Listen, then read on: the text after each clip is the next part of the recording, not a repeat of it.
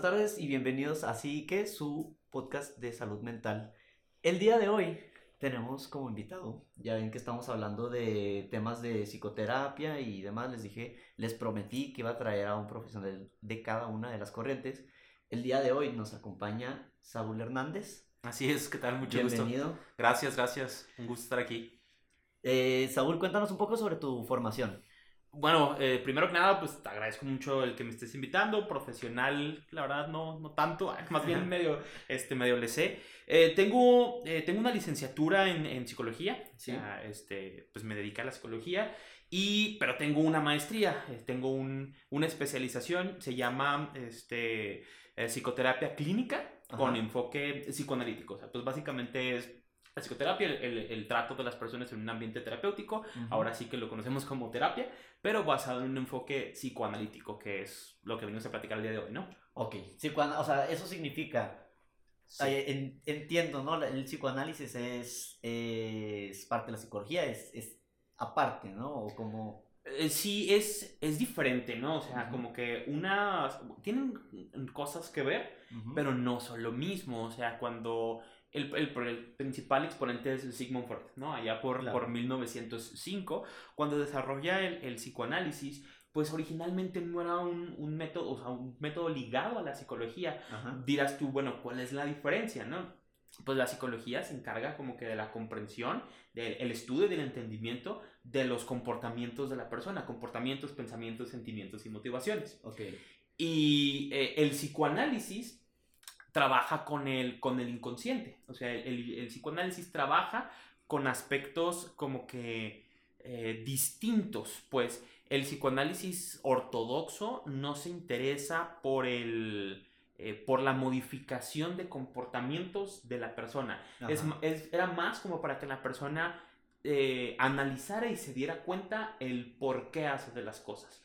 ¿Me explico? E, es la, la, psicología o la psicoterapia con enfoque psicoanalítico la que se encarga de combinar ambos aspectos, o sea, de utilizar los patrones de la, del, del, psicoanálisis, pero movidos o motivados hacia eh, la mejor adaptación de la persona en un ambiente, ¿no? Ok, sí, digo, a fin de cuentas, eh, la psicología está, está llena, ¿no? está empapada siempre de términos psicoanalíticos, vaya, como que nace de cierta manera, o sea, a la, a la, vez que ya existía antes, y nace o agarra mucho de los conceptos del psicoanálisis, ¿no? Ándale, ah, e, existía antes, pero nada más como de, de en, en, laboratorios, ¿no? De que, claro. este, ¿cómo sabemos si las ratas van a perseguir este queso? ¿Cómo sabemos si esto va a pasar por lo otro? O sea, como que nada más explicar el, el, el porqué de la conducta, pues. Y ya el psicoanálisis se mete más a, oye, ¿qué tal si te dijera de que existen cosas más allá de nuestro entendimiento, de nuestra propia conciencia? Hay cosas que hacemos que no sabemos, no, lo, no sabemos el por qué, no lo conocemos, pero aún así suceden, ¿no? Entonces, pues por ahí se mete el psicoanálisis. Sí, perfecto. Oye, entonces, pero bueno, para para los efectos del, de, de, este capítulo, vaya, de, de, lo que vamos a hablar más adelante, creo que es necesario que hablemos un poco, o que nos cuentes un poco sobre fundamentos básicos, basicotes de, de psicoanálisis, como, pues sí, lo necesario para entender. Ok, va. Fíjate, hay varias cosas que tenemos que platicar. Obviamente trataré solo las principales, ¿no? Pues claro, para no llegar a, aburrirlos o algo. Pero haz cuenta que si nos vamos de lo de, psicoanálisis, justamente el, el, símbolo de la psicología que es este tridente, el, el sí, pues es, es la letra griega de, que significa alma, ¿no? Entonces es psicoanálisis, el, el análisis de, del alma, esto quiere decir de lo interno, pues, de aquello que no vemos a simple vista. Claro. Entonces el psicoanálisis maneja este, justamente esto, aspectos que realmente no están, no son físicos, o sea, que son metafísicos, o sea, que no existen como tal, pero pues son eh, conceptos. que van más allá de lo que existe. Exacto. Entonces, uno, yo creo que eh, los podemos dividir primero en primera tópica y segunda tópica, ¿no? O sea, como elementos distintos. Lo primero que tenemos que hablar de la primera tópica eh, se llama como estructuras mentales, o sea, los niveles en los que funciona la, la mente humana. Claro. el que conocemos todos, el consciente, pues es el que eh, me hace saber que yo me llamo Saúl, que estoy aquí contigo, que estoy platicando, como que tiene conocimiento de, la realidad y tiene conocimiento de mis motivaciones, ¿no? Pero hay otros dos, eh, el preconsciente y el inconsciente, que antes se conocía como, este, bueno, todavía se, se filtra ahí por la cultura popular lo del, lo del subconsciente. Subconsciente, que no es en realidad un término, no es el término como adecuado. Adecuado. ¿Y por qué no es adecuado? Porque hace cuenta que sub implica, o sea, el significado es por debajo de. Entonces, Freud decía, o, como con menor importancia. Entonces, para, Freud, tanto el preconsciente como el inconsciente tenían igual eh, importancia que el consciente, ¿me explico? Entonces no los podía poner como que uno abajo del otro, no es uno menos importante ni nada, entonces los cambia por inconsciente y por preconsciente. Inconsciente pues es todo lo que no es todo lo que no es consciente en el momento. A veces que podríamos pensar que el inconsciente de que son son traumas escondidos, este son temores que no conocemos, en parte sí, pero solo una fracción. Inconsciente básicamente se refiere a todo, válgame la redundancia, no todo lo que no es consciente en este momento. Por ejemplo, ¿cuál fue tu primer mascota de niño? Se llamaba Daisy. Daisy, ¿era un perrito o era una gatita? Era una, una perrita, una cruza de un coquet con un poodle. Ok, va, esa información, antes de que yo te hiciera la pregunta, estaba en el inconsciente, o sea, es información que está guardada, son recuerdos. No está en el consciente porque no estás en todo momento, así de que mi prete se llamaba Daisy y una... si no lo necesitas en todo momento. Así es, entonces lo guardas, la información, este, cuando no es necesaria, pasa al inconsciente, cuando es necesaria, vuelve inconsciente, al consciente. O sea, por ejemplo, ahorita está en tu consciente, estás pensando en Daisy, pero pasan dos o tres días y pues la información vuelve al inconsciente, entonces... Este, te digo, hay, hay dos, el inconsciente y el inconsciente reprimido, ¿no? El reprimido, ahí sí es donde te digo que están todos los traumas, todos los temores, todo aquello malo que nos, que nos pasó. Y es como lo, escondidito, ¿no? Lo que no queremos que salga. Sí, entiendo que lo esconde, vaya, lo, reprime. La, la, represión, vaya, es cuando un material sencillamente se, encapsula y se deja en el olvido, ¿no? Entonces, como que lo, de, lo hace por eh, como por sencillamente es, traumático o algo, mejor pues voy y lo escondo en, alguna, en algún rincón de la mente. ¿no? Ándale, y como, como dice la rola esta, este, no me acuerdo y si no me acuerdo no pasó. No pasó. Ajá, ándale, sí. la represión es eso, ¿no? Entonces, este, pues sí, está el inconsciente reprimido y en medio de estos dos está el, el preconsciente. El preconsciente se va a encargar de dos cosas. Uno es el que está pasando la información de una entidad a otra que le está diciendo, órale, tú vas para acá, órale. es como un filtro, por así decirlo. Claro. Y, ah, tú no pasas. Y en segundo, el preconsciente se encarga también de todas las funciones automáticas del cuerpo. Este, que sabemos que las estamos haciendo, pero no somos conscientes el 100% de las veces. Yo creo que a ti y a las personas que nos están escuchando, a algunas les ha pasado que hasta que un eh, hijo de la fregada les dice, eh, estás parpadeando o y, empiezas, eres consciente de tus párpados y es maldita sea, para que se te olvide que estás respirando, que estás parpadeando, pasa un chorro. Esa es parte de la información preconsciente, o sea, sabes que lo estás haciendo, pero no estás pensando en eso constantemente. ajá, sí, sí, sí, ajá. Y aparte te digo, pues es el puente, lo manejo yo como una, como una pequeña eh, aduana, ¿no? O sea, que pasa de un país a otro, o sea, el, el, la información del inconsciente es el país que quiere pasar al otro. La conciencia es el país que recibe los, los pensamientos, actitudes, los comportamientos, lo que tú quieres. El inconsciente es la aduana, o sea, donde llegan y presentan su visa y dicen, ah, sí, pásale, este, vente para acá, o no, ¿sabes qué? Tú no pases. O sea, el que está encargado de, de fluctuar la, la, información. ¿Qué, ¿Qué tipo de cosas será la que no pasaría? O como, como por qué esta aduana, porque el preconsciente a veces impide que el material del, del inconsciente pase a la conciencia. Ok, porque todo mundo pensamos y sentimos cosas. Uno, sentimos cosas que a veces no sabemos cómo transformar en palabras.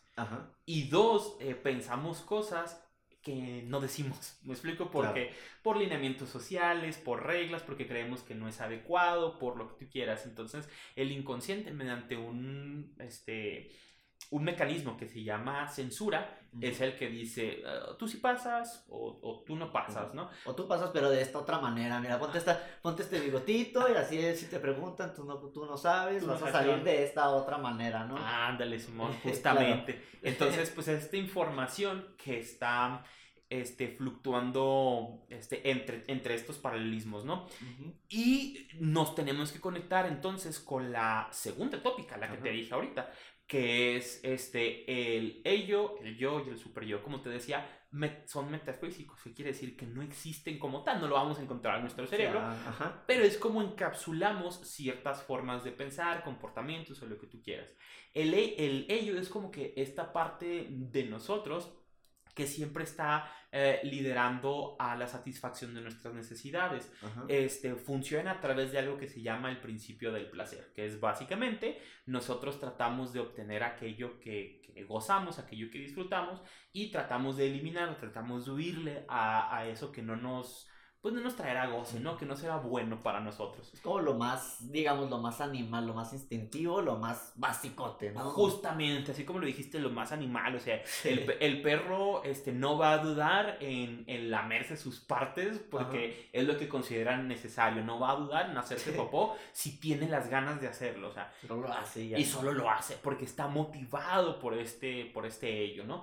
Pues nosotros en calidad de humanos pues tenemos otras instancias si nos vamos al polo opuesto, este, está el super yo. O sea, que Freud decía que eh, es el encargado de establecer todas las normas dentro de nosotros. O sea, el que nos dice, ¿sabes qué? Esto no está permitido, esto sí está permitido. Este, esto dice la sociedad que no lo hagas.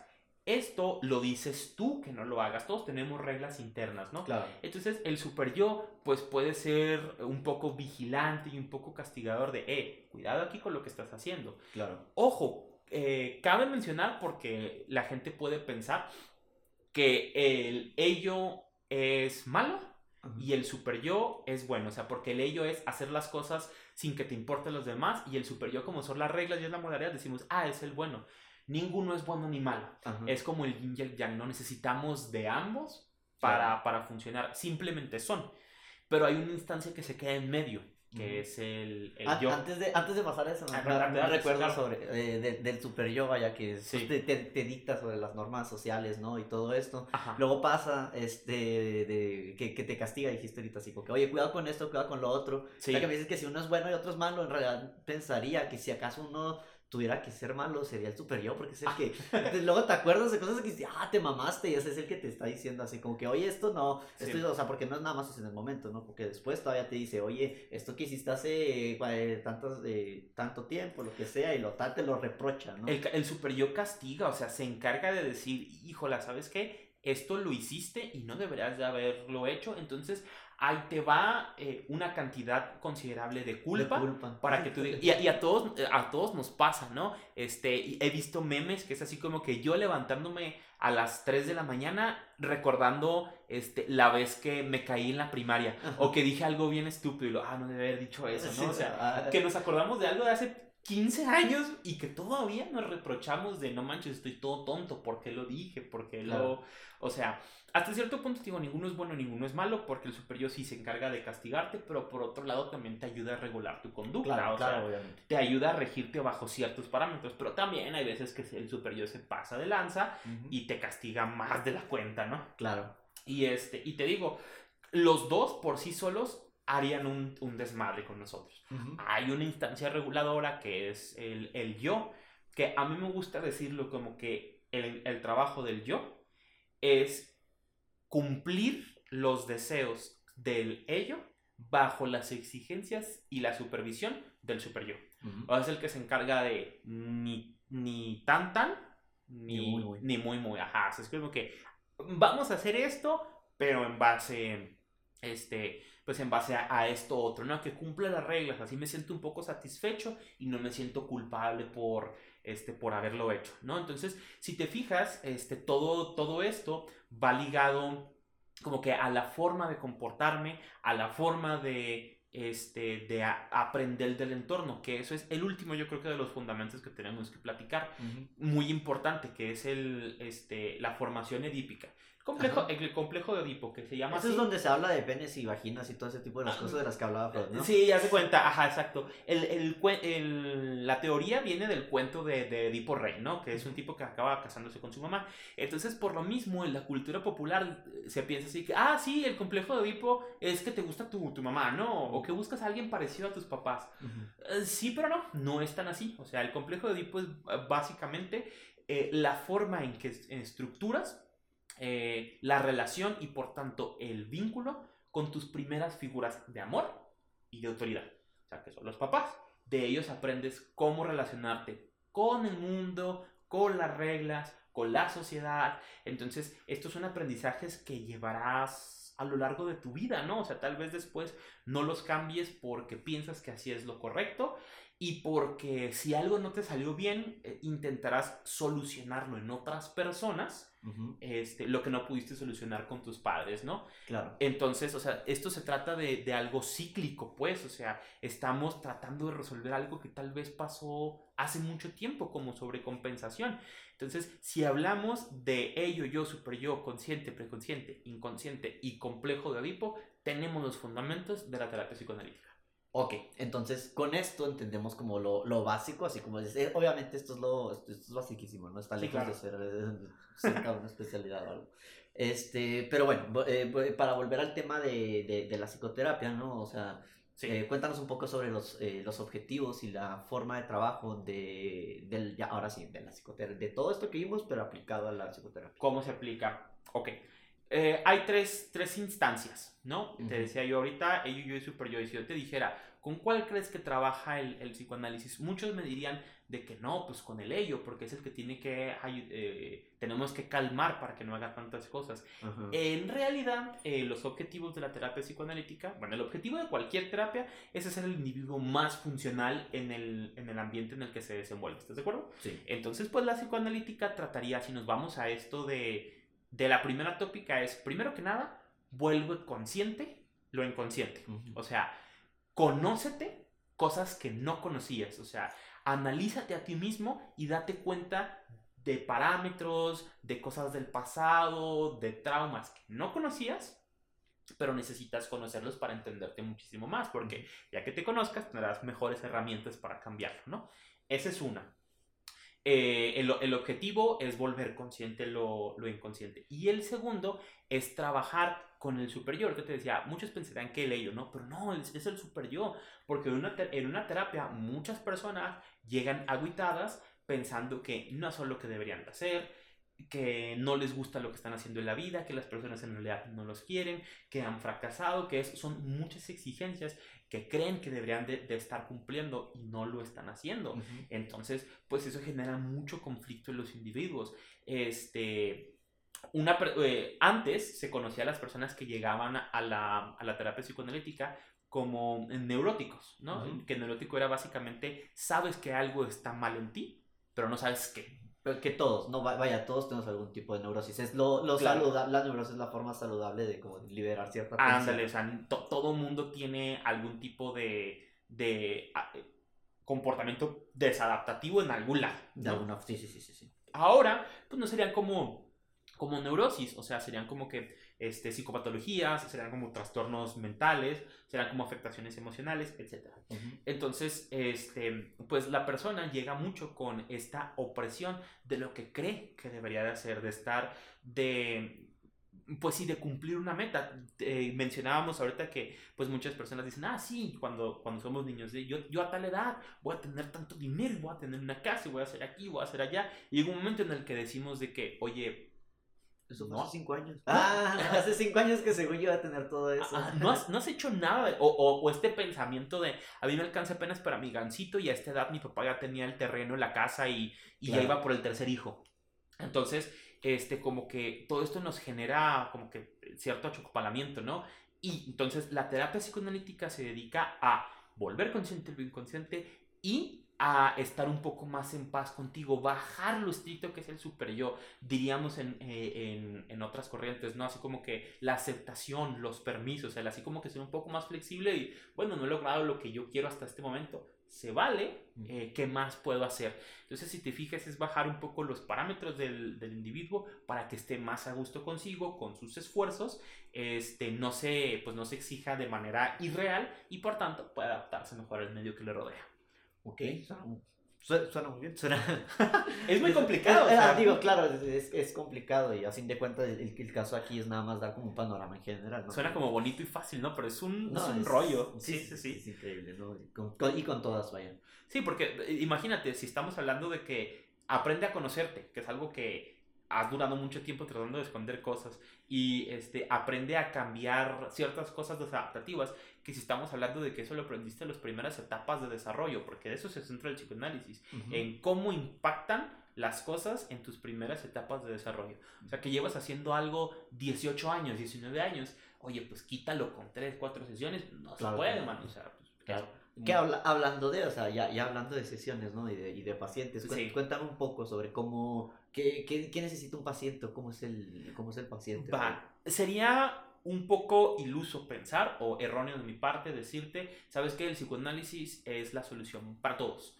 Todos entran al psicoanálisis. No, no es para todos. Eh, cada uno pues estará a gusto con diferentes corrientes, ¿no? ¿Qué es lo que tiene que tener el paciente para, para esta corriente en específico? El, el, primero es como que estar con toda la disposición de entrar a un, a un proceso que será bastante largo, y, que, y, que será, y que a veces no será agradable. Te explico primero que nada lo de bastante largo, ¿no?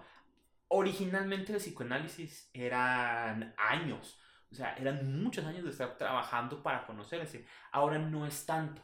Pero tampoco te imagines, eh, persona que nos estás escuchando, que van a hacer 5 o 6 terapias, ¿me explico? Pueden llegar a ser varios meses, puede llegar a ser incluso un, año, ¿no? Pero pues es un proceso que, que, tendrás que estar dispuesto a durar bastante tiempo para como que deshebrar o deshilachar todos los todas las, tus creencias o todas tus formas de pensar. Y lo que te decía de que no siempre será agradable es que va a haber veces en las que te des cuenta de que tú estás haciendo cosas pues que no están tan chidas, que es tu responsabilidad, darte cuenta de cosas que no quisieras darte cuenta, ¿no? O sea, que te has esforzado, vuelvo a lo mismo, que te has esforzado tanto en ocultar lo que decíamos ahorita de reprimir, si no me acuerdo, no pasó, este, y pues va a haber cosas en las que el terapeuta te diga cosas difíciles para ti, ¿no? O sea, que te diga, este, cosas que te cuesta trabajo aceptar, entonces no solo es aceptar el tiempo, sino también aceptar de que no siempre estarás en la razón, aceptar de que vas a ver cosas que no te van a gustar y pues estar en, entrar en un proceso de construcción. Yo lo, lo este, familiarizo mucho con el gimnasio. Uno, no puedes esperar ir, ir siete veces al gimnasio y decir, ah, ya no tengo el abdomen marcado, qué estafa, ¿no? Dura, dura bastante. Claro. Y el otro es, si duele, es porque el músculo se está trabajando. En el psicoanálisis, si algo no estás cómodo o te duele, es porque estás tratando de sanar vínculos que han sido dañados desde hace mucho tiempo. Ok, es un buen indicador, vaya. sí. El dolor es un buen indicador.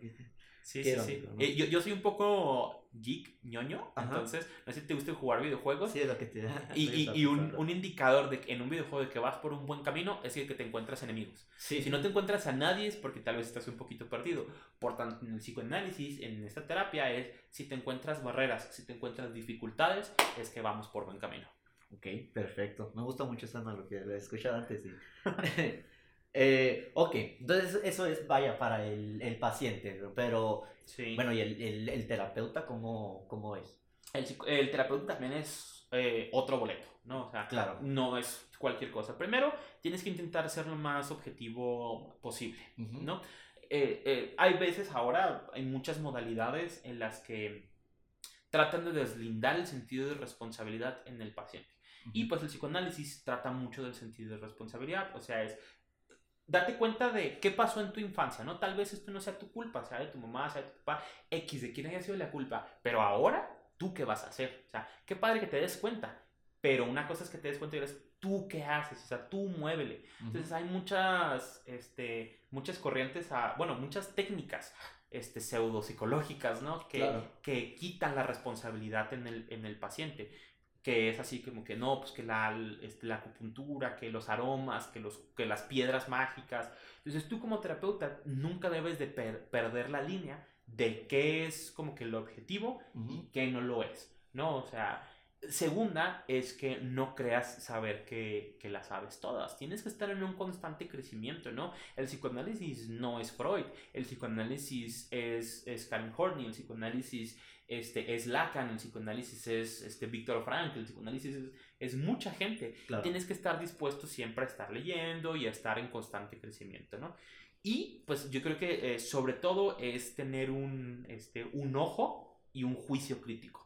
Es así como que mm, darte cuenta tal vez cuando el paciente está omitiendo cosas, cuando el paciente te está intentando dar por tu lado, cuando el paciente este, está evadiendo, cuando el paciente se está resistiendo. O sea, tienes que tener mucho enfoque a qué es lo que está sucediendo y qué puede estar obstaculizando el, el proceso.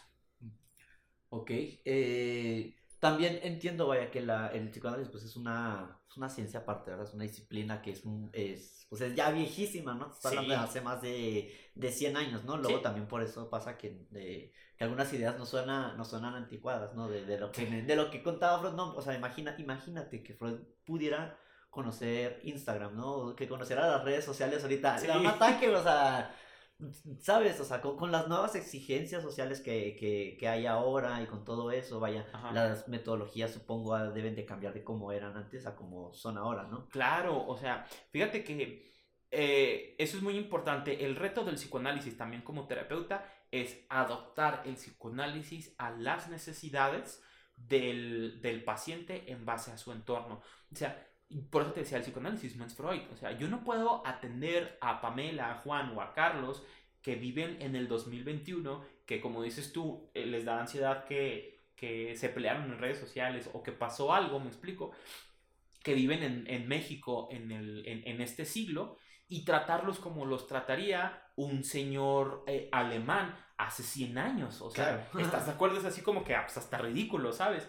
Tienes que adaptar los, los conceptos. Por eso tal vez si ustedes escuchan algo de, de psicoanálisis puede haberse sacado de contexto y puede haberse una idea bastante anticuada. Hasta cierto punto puede que lo sea porque está reflejando la sociedad y el tiempo en el que se, en, el, que, se, hizo. Claro. Ajá, pero pues este tiene que, que modificarse para crecer y adaptarse. Muy bien. Este, oye, pues sí, de hecho, pues creo que con esto ya está bastante claro, ¿no? Como cómo es la forma de trabajo y todo. Muchas gracias. No, no, no. Este, sabes que eh, no sé si me permitas eh, meter algo acerca de lo de la de los conceptos que tiene que ver con tanto de paciente como de, terapeuta. Ahora tú me preguntabas de los requisitos del paciente, los requisitos del terapeuta. Hay uno que va este, ligado a, a ambos, que es la transferencia y la contratransferencia. Sí, la transferencia. Bueno, un pequeño paréntesis, ¿no? Eh, la transferencia es un, es un concepto de, de, del psicoanálisis en el que el paciente como que transfiere, desplaza alguna figura de apego, una figura de, de autoridad, algo, alguien importante, ¿no? Hacia el terapeuta y lo considera como una persona respetable, no, no autoritaria, no, más respetable, una autoridad. Eh, está claro que en, el psicoanálisis eso es muy útil porque pues, si, si, el, si el terapeuta no te impone nada, pues claro que no te lo vas a tomar en serio, ¿no? Eh, aquí lo curioso es que de hecho existe un, un, un concepto que es la contratransferencia y aplica precisamente para cuando el terapeuta desplaza o proyecta en el paciente alguna figura de apego, alguna figura aversiva, que significa alguien que, alguien que odia, ¿no? Algo así. Y luego también de repente pasa, ¿no? A fin de cuentas los, terapeutas, los, los, psicoanalistas, los terapeutas también son personas, ¿no? puede pasar que te, te cae mal el, eh, el, paciente, ¿no? Por alguna razón no, no, no cuadran. La razón sería a lo mejor esa, ¿no? La, la contratransferencia. O luego se proyectan a ellos mismos en el, eh, en el paciente y dicen, ah, es que este está pasando lo mismo que yo, lo que sea, ¿no? Eh, para entrar un, poco, un poquito en contexto, a eso nos referimos con transferencia y contra transferencia. Fíjate que este, para el, el paciente hay una transferencia positiva y negativa. si, nos vamos a, así súper básico, eh, eh, sería transferencia adjudicar este, sentimientos y emociones al terapeuta que no le pertenecen, porque que no son de él. Entonces, ahora te decías tú de, de, lo ve como una figura de autoridad, lo ve como alguien, eso lo podríamos catalogar nosotros como la transferencia positiva. Claro. O sea, que le adjudica cosas buenas, de renombre, tiene hasta cierto punto una vinculación con el terapeuta, porque es importante la vinculación en el proceso psicoanalítico. ¿no? Claro. Y eso es necesario para que se inicie la la, el proceso. Si no tienes un clic con el terapeuta, si no lo ves como alguien respetable, si no lo ves como una figura de confianza, por así decirlo, si no le ves características positivas, pues... Pues, ajá, ¿para qué? Ajá, no, no será de ahí. Pero no todo es miel sobre hojuelas, como dicen, ¿no? La vida no es solo color de rosa. Llega un punto en el que si el terapeuta está, está haciendo bien su trabajo, este, llegará la contratransferencia negativa que es cuando el, el, terapeuta ya toca nervios sensibles y le adjudicas también sentimientos que no le pertenecen, pero sentimientos negativos, sentimientos de figuras de autoridad, sentimientos de que, ay, es que pinche viejo que me dijo que no sé qué, que aquí fregue, que ya no te dan tantas, o sea, tantas ganas de volver, algo así, es porque te está... El terapeuta tiene que este, cumplir ambas partes. Claro. Ahora te decía, los papás son de suma importancia porque son los que nos dictaminan la relación, cómo nos relacionaremos con este, otras personas más, más adelante. ¿Me explico? Claro. Y los papás tienen ambas características. Sí, este, sí. Los quieres, pero también les tienes cierto resentimiento. Entonces, estas dos características tienen que plantearse en el, en el terapeuta por medio de la transferencia. Uh -huh. Se busca que, se, que estas dos cosas se lleven a cabo, tanto que te caiga bien como que te caiga mal a veces, ¿no? Y es darse cuenta que esos sentimientos pues no son del terapeuta, solo se los están adjudicando. Pero ¿qué pasa cuando es del lado contrario? Ahorita decías tú, ¿no? ¿Qué pasa si me llega este, una paciente, a mí una, una mujer, este, que tiene conflictos porque le fue infiel a su novio, el novio no sabe y no sabe a cuál de los dos elegir. ¿Qué pasa si a mí me engañaron en una de mis relaciones? Uh -huh. O sea, ya de ahí se está colando un, este, una emoción, un sentimiento que le estoy adjudicando al paciente. Tal vez yo ya, ya, ya la ca categorizo, la catalogue como, como mala, ¿no? Claro. Y eso no, no, no va por ahí. O sea, por tanto, el, el, el analista, el, el, terapeuta con enfoque psicoanalítico tiene que estar siempre este, como que analizándose a sí mismo en proceso, en deconstrucción. O sea, siempre es cuidado con adjudicar cosas a los pacientes que no son de ellos. Ahora, ese es el lado negativo. Más peligroso aún es el lado positivo. Me he, tomado, me he topado yo de repente en redes sociales, como de que memes psicológicos o cosas así, que dices, qué bonito cuando tu paciente, qué bonito se siente cuando tu paciente por fin rompe ese ciclo tóxico con tal persona. O qué padre que tus pacientes te digan lo que les está sirviendo la terapia, ¿no? O me siento muy orgulloso.